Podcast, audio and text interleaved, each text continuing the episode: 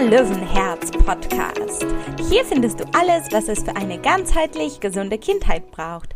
Ich bin Isabella und begrüße dich ganz herzlich zu der heutigen Podcast Folge, denn heute habe ich ein Herzensthema für dich mitgebracht.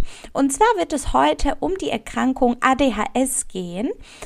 Heute möchte ich dich jedoch ganz herzlich dazu einladen, diese Erkrankung aus einer ein bisschen anderen Perspektive anzuschauen. Und zwar geht es heute um ADHS im Ayurveda. Ich werde im Rahmen dieser Podcast-Folge natürlich nicht auf alle Details und genauestens auf dieses Erkrankungsbild eingehen können, möchte dir aber gerne ein paar Impulse dazu geben, mit denen du schon auch wirklich viel zu Hause machen kannst. Und es ist ja so, dass ADHS sowohl für die betroffenen Kinder, aber natürlich auch für ihr soziales Umfeld wie Familie, Schule, ja, Freunde und ähm, weitere Bekannte eine erhebliche Problematik mit sich bringt. Und ich glaube, dass das eine Podcast-Folge sein kann, die natürlich nicht nur an diejenigen sich richten sollte, deren Kinder davon betroffen sind, sondern tatsächlich an alle, die irgendwie Kontakt oder in Berührung mit dieser Krankheit kommen. Und wenn man sich überlegt, dass ADHS mit einer Häufigkeit von etwa 5% die häufigste psychoneurologische Störung im Kindesalter ist, ist es dann natürlich eine Podcast-Folge für ziemlich viele. Naja, vielleicht können wir eben mit Hilfe vom Ayurveda da etwas Besserung in der Welt verschaffen. Ich möchte dir gerne noch eine wichtige Sache sagen. Wenn du das allererste Mal was vom Ayurveda hörst und gerne nach alternativen Therapiemöglichkeiten für dein Kind suchst, ist es natürlich prima, dass du hier in diese Podcast-Folge gelandet bist. Ich würde dir trotzdem dazu raten, erstmal gleich auf eine Pause-Taste zu drücken und dir die ersten Podcast-Folgen, die Zauber des Anfangs anzuhören, also die Podcast-Folge 2 und 3 da erfährst du nämlich die ayurvedischen Grundlagen, die du für die heutige Podcast-Folge tatsächlich benötigst, damit du hier gut mitkommen kannst. So, und jetzt legen wir hier los mit dem Thema ADHS im Ayurveda. Die Abkürzung ADHS bezeichnet eine sogenannte Aufmerksamkeitsdefizit bzw. Hyperaktivitätsstörung. Und wie ich bereits erwähnt habe, verbirgt sich dahinter eine der häufigsten psychiatrischen, psychologischen, neuropsychologischen, wie auch immer wir das nennen möchten, Erkrankungen bei Kindern und Jugendlichen. Und wenn man sich die Leitsymptome dieser Verhaltensauffälligkeit anschaut, und das sind Unaufmerksamkeit, motorische Unruhe und Impulsivität, vielleicht kommt es dir direkt in den Sinn, um welche Dosha-Störung es sich hierbei handeln könnte. Man muss natürlich sagen, dass es nie vereinzelt zu Dosha-Störungen kommt, wenn wir von einem Erkrankungsmuster sprechen, sondern dass es in der Regel mehrere Doshas betroffen sind. Und auch hier ist es der Fall, jedoch muss man ganz klar sagen, dass die Disbalance des Vata-Dosha deutlich im Vordergrund steht. Und wenn du dich vielleicht noch erinnern kannst, steht Vata für das Kommunikations- und Bewegungsprinzip. Wenn wir also viel Vata in unserem Körper haben, sind wir beweglich, lebhaft, sprunghaft. Ähm, wir können kaum still sitzen bleiben. Das sind also Kinder, die häufig 10.000 Ideen haben und keine davon so richtig zu Ende durchführen. Das sind diese kreativen, lustigen, zierlichen Köpfe. Das Vata steht auch für die Elemente Luft und Äther, wo es also auch ein bisschen an Bodenständigkeit und an Struktur und an Schwere, würde ich sagen, ein bisschen mangelt. Und all diese Qualitäten sind wunderbar und all diese Qualitäten können wir alle ganz gut gebrauchen. Jedoch ist es so, dass der heutige Lebensstil, der mit sich sehr viele Vata-Qualitäten reinbringt, diese Vata-Eigenschaften in dem kindlichen Organismus oder natürlich auch im erwachsenen Organismus deutlich verstärkt. Und insbesondere Kinder mit hohem Vata-Anteil sind diejenigen, die unheimlich viel Ruhe, Struktur, Entschleunigung, Hingabe und Liebe brauchen.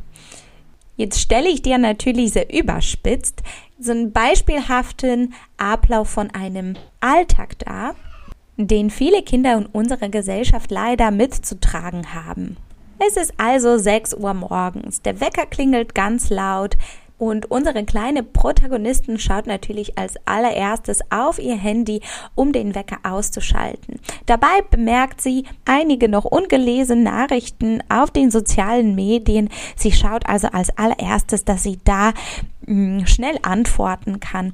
Dann eilt sie in die Küche, wo sie als erstes einen ähm, kalten Multivitaminsaft oder Orangensaft oder was auch immer zu sich nimmt.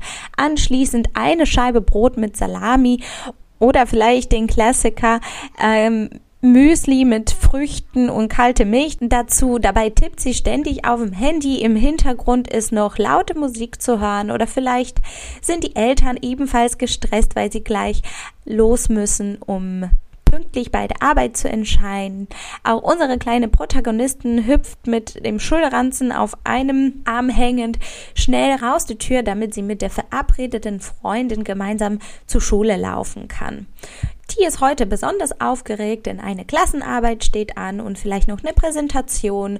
Ja, sie fühlt sich nicht vorbereitet, sie fühlt sich unter Druck gesetzt.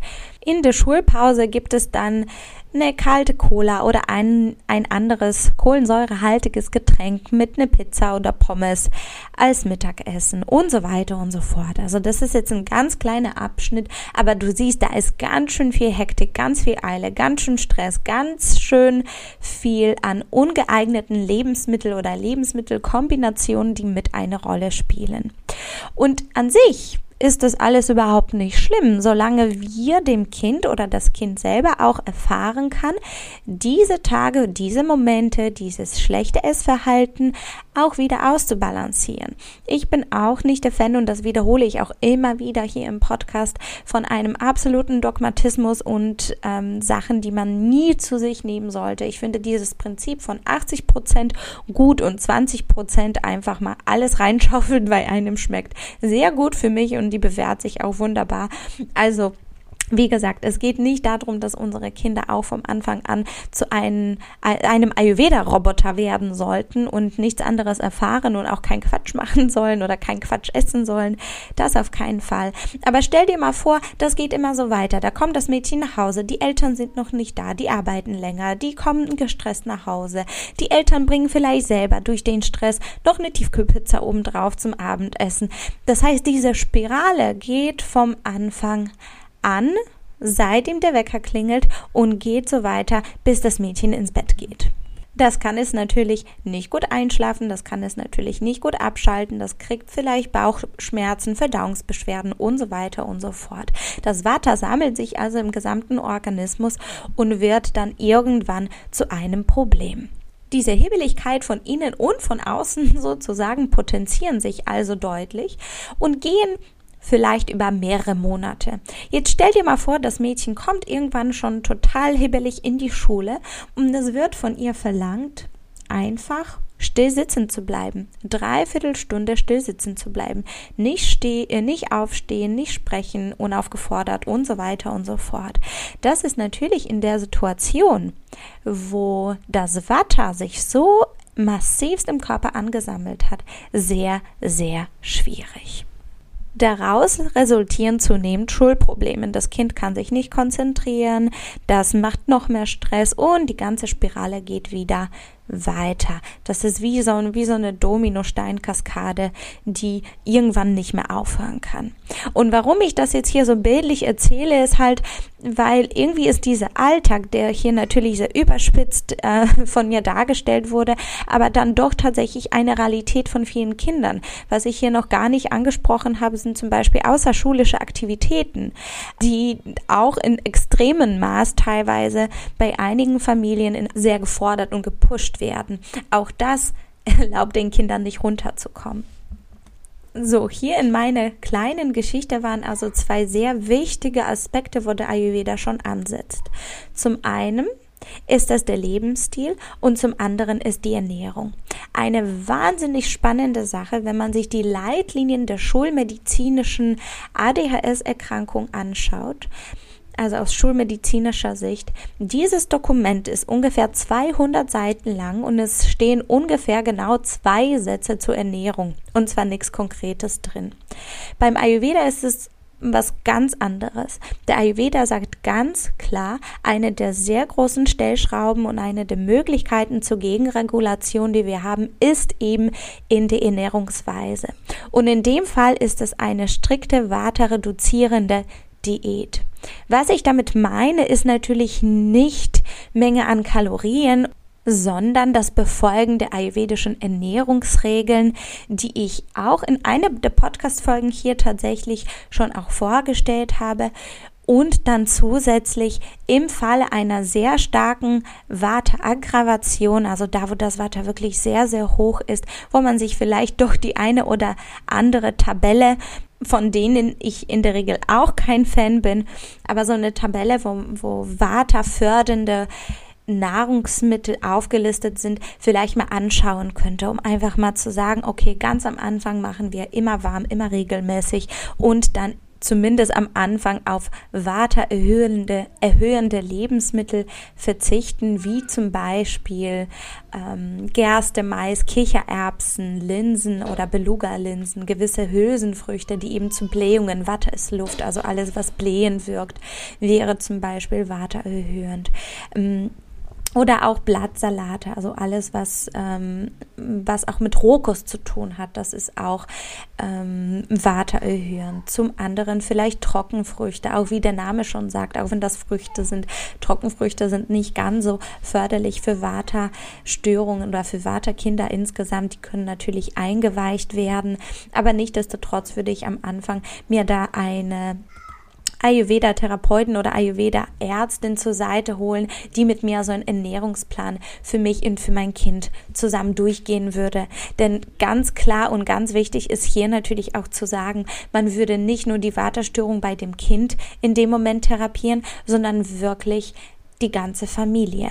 Ja, also es würde darum gehen, den Lebensstil der gesamten Familie so weit wie möglich von dieser Vata, also von der Schnelllebigkeit, von der Wechselhaftigkeit.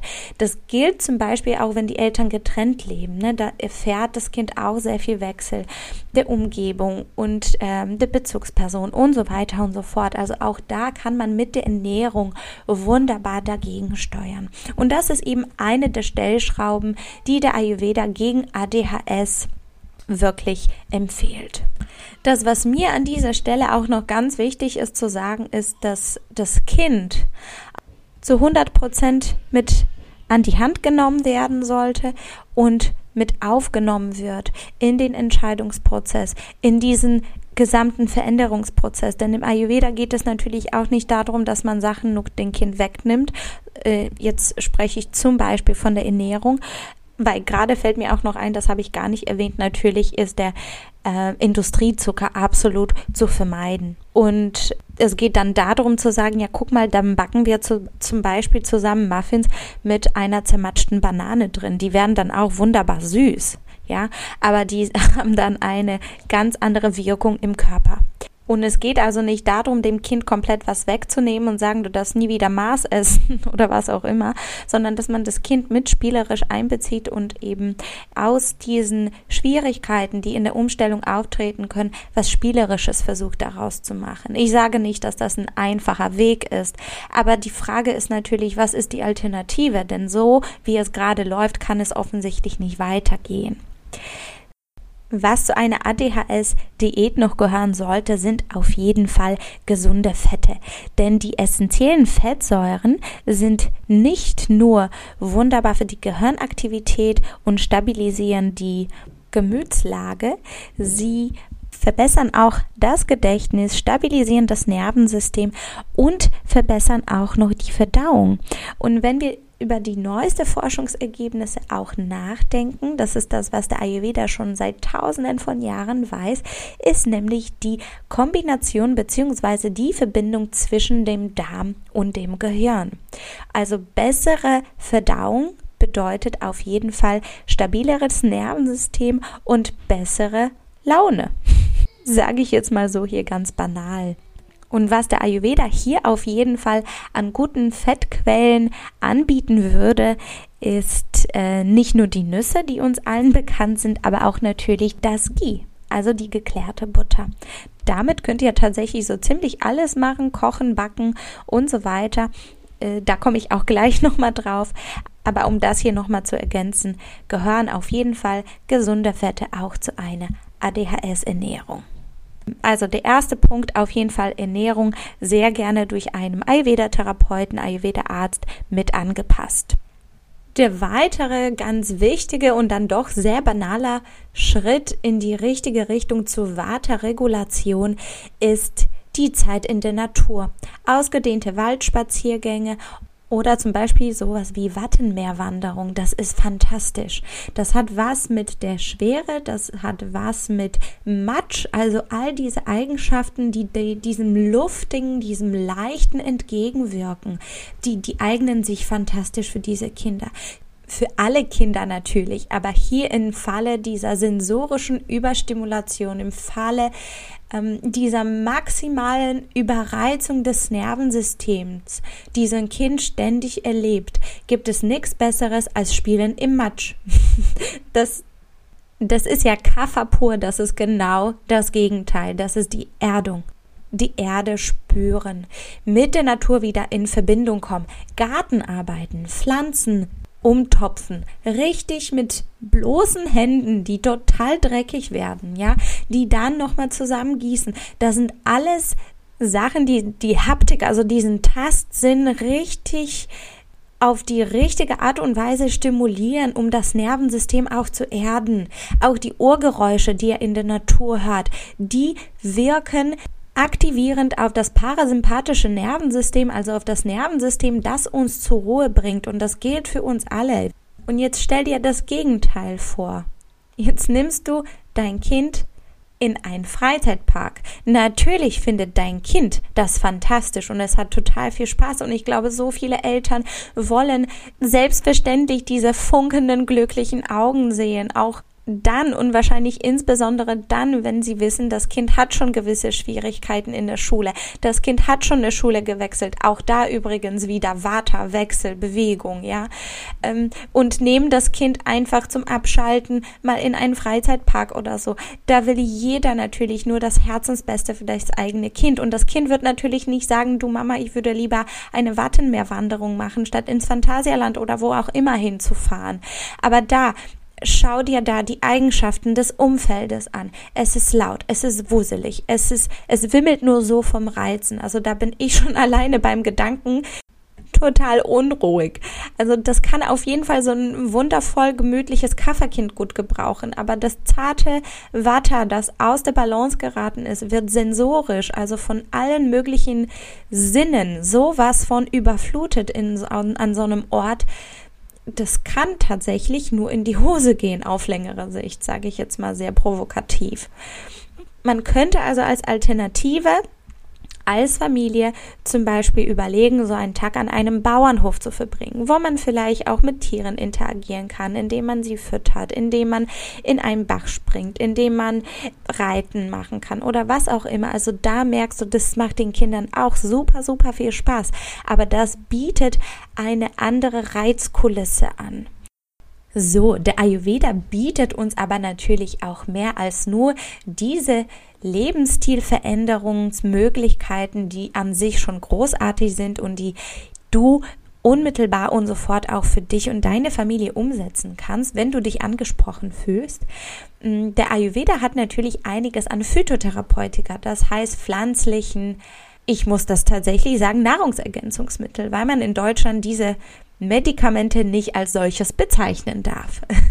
Es gibt also in der ayurvedischen Apotheke sozusagen auch wunderbare Mittel, die man den Kindern auch schon in niedriger Dosierung verabreichen kann, die sich sehr bewährt haben.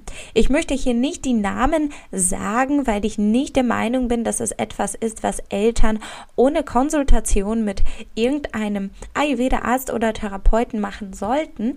Aber ich wollte dich nur darauf aufmerksam machen, dass es tatsächlich Studien dazu gibt, die das belegen und besagen sagen, dass die Kinder davon enorm profitieren.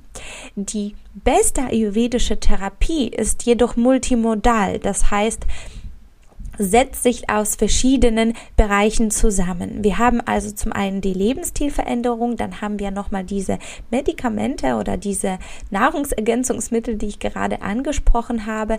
Und diese können entweder als Tabletten oder so ein Sirup eingenommen werden. Man kann aber dem Kind tatsächlich in dem GI, von dem ich vorhin schon gesprochen habe, ein Tropfen in jeweiliges Nasenloch reintropfen. Das ist dann das medizinierte Ghee, das ist besonders aufgekocht und zubereitet, dass es genau diese Medikamente auch mit drin ähm, beinhaltet. Und der Grund dafür ist die Tatsache, dass man im Ayurveda die Nasenhöhlen quasi als das Tor zum Gehirn, zum Kopf ansieht. Und es ist wirklich so, dass bei vielen psychischen, bei vielen neurologischen äh, Problemen eben die Nasia-Behandlung, also auch diese Nasenspülungen und Naseneinölung durchgeführt werden. Das heißt, wir haben diese Nahrungsergänzungsmittel in unterschiedlichen Formen, die wir verabreichen können und Außer diese Nasia-Behandlung bietet der Ayurveda noch ein unheimlich wichtiges Prozedere bei dieser Erkrankung, nämlich den Stirnguss. Auch hier wird vielleicht eine oder andere Skeptiker erstmal denken, hä, was soll das denn jetzt? Und ich glaube, dass der Ayurveda tatsächlich vorwiegend und sehr viel aus dem Wellnessbereich hier bei uns im Westen bekannt ist. Und der Stirnguss, also der Shirodara, ähm, ist eine, wie ich finde, hochheilige Disziplin und eine hochheilige Behandlung, die den menschlichen Körper und die Seele sozusagen miteinander verbindet. Und der Ayurveda ist eine sehr spirituelle Wissenschaft. Das heißt, im Ayurveda gehen wir gar nicht davon aus, dass unser Energiekörper, unsere Psyche, unser Intellekt und so weiter voneinander getrennt sind, sondern dass das alles uns zum einem Menschen machen, der wir gerade sind, zu diesem Wesen, der, der wir alle gerade sind. Und der Shirodara, also der Stirnguss, ist eine Behandlung, die dem Menschen dadurch, dass es über diesen dritten Auge, also zwischen, in dem Punkt zwischen den Augenbrauen, lange und mit einem bestimmten Abstand gegossen wird, man den Zugang zum Unterbewusstsein zu der Psyche des Menschen gelangen kann. Und genau aus diesem Grund unterscheidet man ja so einen Wellness-Stirnguss, also so ein Wellness-Shirodara von einem medizinischen Stirnguss sozusagen. Und das liegt zum einen an der Dauer der, der Behandlung und zum anderen an den Substanzen, die dafür benutzt werden. In der Regel würde man so ein warmes Sesamöl oder anderes Öl einfach nehmen. Was man jedoch im Falle von ADHS nehmen würde, ist eine Milch, die mit diesen zwei Medikamenten oder diesen zwei Nahrungsergänzungsmitteln, die ich vorhin eben angesprochen habe, zusammengemischt als Stirnguss benutzt werden. Und diese Behandlung beziehungsweise die Kombination von den Nahrungsergänzungsmitteln mit dem Stirnguss und dann vielleicht auch mit der Nasenölung dazu, von, von dem ich gesprochen habe, sind tatsächliche Therapiemaßnahmen, die natürlich über längeren Zeitraum konsequent durchgeführt werden sollten. Also wir sprechen hier von mindestens einem halben Jahr. Und vielleicht mag sich das erstmal als sehr langwierig anhören oder ja, ein bisschen den Mut wegnehmen. Nichtsdestotrotz denke ich, wenn wir uns dem Pharmakon bzw. dem Ritalin zuwenden, ist das in der Regel auch ein Medikament, der nicht jetzt gerade mal so äh, für zwei Wochen oder drei Monate nur eingenommen wird, sondern auch tatsächlich eine längerfristige Sache ist. Deswegen finde ich, darf man sich ruhig auch hier drauf einlassen, auch auf diese Zeit und dem Kind und sich selber und dem ganzen Prozess natürlich auch Zeit geben. Eine wichtige Sache fällt mir gerade auch noch äh, zu dem ganzen ADHS-Thema hier ein. Ich hatte das ja von der, von der Milch mit den Medikamenten angesprochen und vielleicht fragst du dich, hm, wieso hier Milch und nicht das Sesamöl? Und es ist so, dass bei ADHS auch häufig eine Unterart sozusagen vom Pitta auch mit eine Rolle spielt. Und vielleicht hast du schon häufiger gesehen oder gehört, dass bei ADHS-Kindern eine gewisse Impulsivität oder ja, Aggression oder fehlende Affektkontrolle zu sehen ist. Und das ist eben der Anteil an Pitta, der ganz häufig mit betroffen ist. Ich hatte ganz am Anfang der Podcast-Folge gesagt, dass das ganz häufig Multidosha-Störungen sind. Und auch hier ist das der Fall. Und das ist, ähm, das Sadaka Pitta, das hier betroffen ist, also ein Unterteil sozusagen vom Pitta, das in der grauen Substanz des Gehirns und auch in Form bestimmter Neurotransmitter zu finden ist und aber auch jetzt sehr interessant, auch im Herzen vorhanden ist. Das heißt, wir haben hier durch diese Unterart vom Pitta eine Verbindung vom Gefühlen zwischen dem Herzen und dem Kopf. Und das ist genau das Pitter, das man durch das warme Sesamöl nicht in die Höhe treiben möchte. Ich gehe jetzt auch nicht mehr zu genau darauf ein, denn das würde natürlich die Rahmen dieser Podcast-Folge äh, sprengen. Aber ich dachte, vielleicht wäre das auch eine interessante Information für dich noch zum Verständnis, und auch um nochmal zu zeigen, wie wunderbar der gesamte Körper und alle Organe und unsere Emotionen und die Psyche miteinander verbunden sind. Ja, und was ich dir unbedingt hier nochmal sagen möchte, liebe Eltern, liebe Mama, lieber Papa oder liebe Freunde von Betroffenen, ist, es ist nicht deine Schuld. Es ist niemandes Schuld. Du liebst dein Kind über alles. Du versuchst jeden Tag das Beste. Und es muss so unglaublich schwer und anstrengend sein. Und du bist von dieser Erkrankung auch mit betroffen. Und deswegen ist es mir an dieser Stelle auch ganz wichtig, dir zu sagen, sorge dich auch um dich. Denn auch du bist mit betroffen insbesondere bei so einem Watterüberschuss im häuslichen Umfeld, dem du nicht leicht entgehen kannst, weil dein Kind ist nun mal da, ist es wahnsinnig schwer, manchmal darauf nicht anzuspringen. Und deswegen sorge dafür, dass du regelmäßige und häufigere kleine Pausen im Alltag hast. Vielleicht zehn Minuten, dass du einmal kurz in den Garten gehen kannst, um wirklich eine banale Atemübung zu machen. Dafür gibt es heutzutage so, so, so viele Apps. Egal was es ist, was dir gut tut. Schau, dass du Pause hast.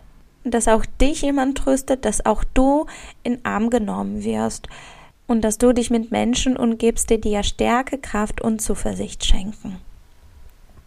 So, ich glaube, das waren auch jetzt die wichtigsten Punkte, die mir auf dem Herzen lagen. Ich fasse das noch einmal ganz kurz für dich zusammen. Schritt Nummer eins ist die richtige Ernährung. Waterreduzierende Ernährung und gesunde nervensystemstabilisierende Fette sowie weitestgehend Verzicht auf Zucker. Punkt 2 Lebensstilveränderung. Reizabschirmung, Aufhalten in der Natur, Routine und Struktur im Alltag und was mir jetzt gerade einfällt, dass ich das jetzt erst sage, wenn es möglich ist, kein Tablet, kein Handy, kein Videospiel, kein Fernseher. Ich meine das wirklich todernst. So wenig wie möglich. Natürlich mein Familienfernseher am Sonntag gemeinsam, was auch immer, das, das darf eine Ausnahme, eine schöne Ausnahme werden. Aber das ist Vata pur und das treibt dein Kind beziehungsweise das Nervensystem deines Kindes sowas von in die Höhe und so ein unglaublich zartes und anfälliges Nervensystem von deinem ADHS-Kind kann das gar nicht gebrauchen. Und ich weiß, dass das häufig das Einzige ist, was die scheinbar zur Ruhe bringt. Wenn es dir möglich ist, bitte versuch komplett darauf zu verzichten. Punkt 3 waren die Medikamente bzw. Nahrungsergänzungsmittel, die sich positiv auf die Psyche und auf das Gehirn deines Kindes auswirken und wohlgemerkt keine Nebenwirkungen mit sich bringen, die in unterschiedlicher Form verabreicht werden können, als Sirup, als Tablette oder zusätzlich in Form einer Nasenölung. Und das, was als vierter Punkt hier im Podcast heute aufgetaucht ist, war der medizinische Stirnguss, der natürlich durch einen Therapeuten oder Arzt durchgeführt werden soll. So, das war jetzt erstmal die Podcast-Folge zu ADHS im Ayurveda. Ich hoffe sehr, dass du was für dich hast mitnehmen können, dass ich dir hier ein paar wichtige Impulse mit an die Hand geben konnte. Bitte beachte, dass diese Podcast-Folge natürlich nicht eine ärztliche oder therapeutische Konsultation ersetzen kann. Das versuche ich hiermit gar nicht. Ich möchte dir gerne nur zeigen, es gibt da draußen doch noch mehrere Alternativen als nur die schulmedizinische Sicht solcher schwerwiegenden Erkrankungen, äh, die dir dich vielleicht dazu bewegen können, wenn das, was ich eben gesagt habe, mit dir überhaupt resoniert und für dich stimmig ist, einen Ayurveda-Therapeuten, Ayurveda-Arzt aufzusuchen, um sich eben mit diesem Thema aus der anderen Perspektive auseinanderzusetzen. Und mich hatte letztens tatsächlich eine Zuhörerin angeschrieben und gefragt, wo man überhaupt so Ayurveda-Ärzte findet. Und ich werde dir in den Shownotes, also in der Podcast-Beschreibung, die Webseite für die Deutsche Gesellschaft für Ayurveda-Medizin verlinken. Da gibt es tatsächlich eine Liste an Ayurveda-Ärzten oder Therapeuten, die du dir runterladen kannst. Nur beachte, da sind sicherlich nicht alle aufgelistet. Ich habe mich bei Degam tatsächlich immer noch nicht angemeldet. Aber äh, vielleicht kann dir trotzdem eine sehr gute Hilfestellung sein. Und ansonsten steht dir natürlich das sonstige www, Google und so weiter zur Verfügung, um dich da zu informieren. Wenn dir diese Podcast-Folge gut gefallen hat, freue ich mich sehr über eine Bewertung von dir, über dein Feedback. Und vor allem freue ich mich aber, wenn du diese Podcast-Folge jemandem empfehlst und weiterleitest, von dem du meinst, der kann sie wirklich gut gebrauchen. Ich wünsche dir jetzt vom Herzen alles Gute, einen wundervollen Start in die neue Woche und freue mich sehr, wenn du nächste Woche wieder mit dabei bist. Bleib gesund, deine Isa.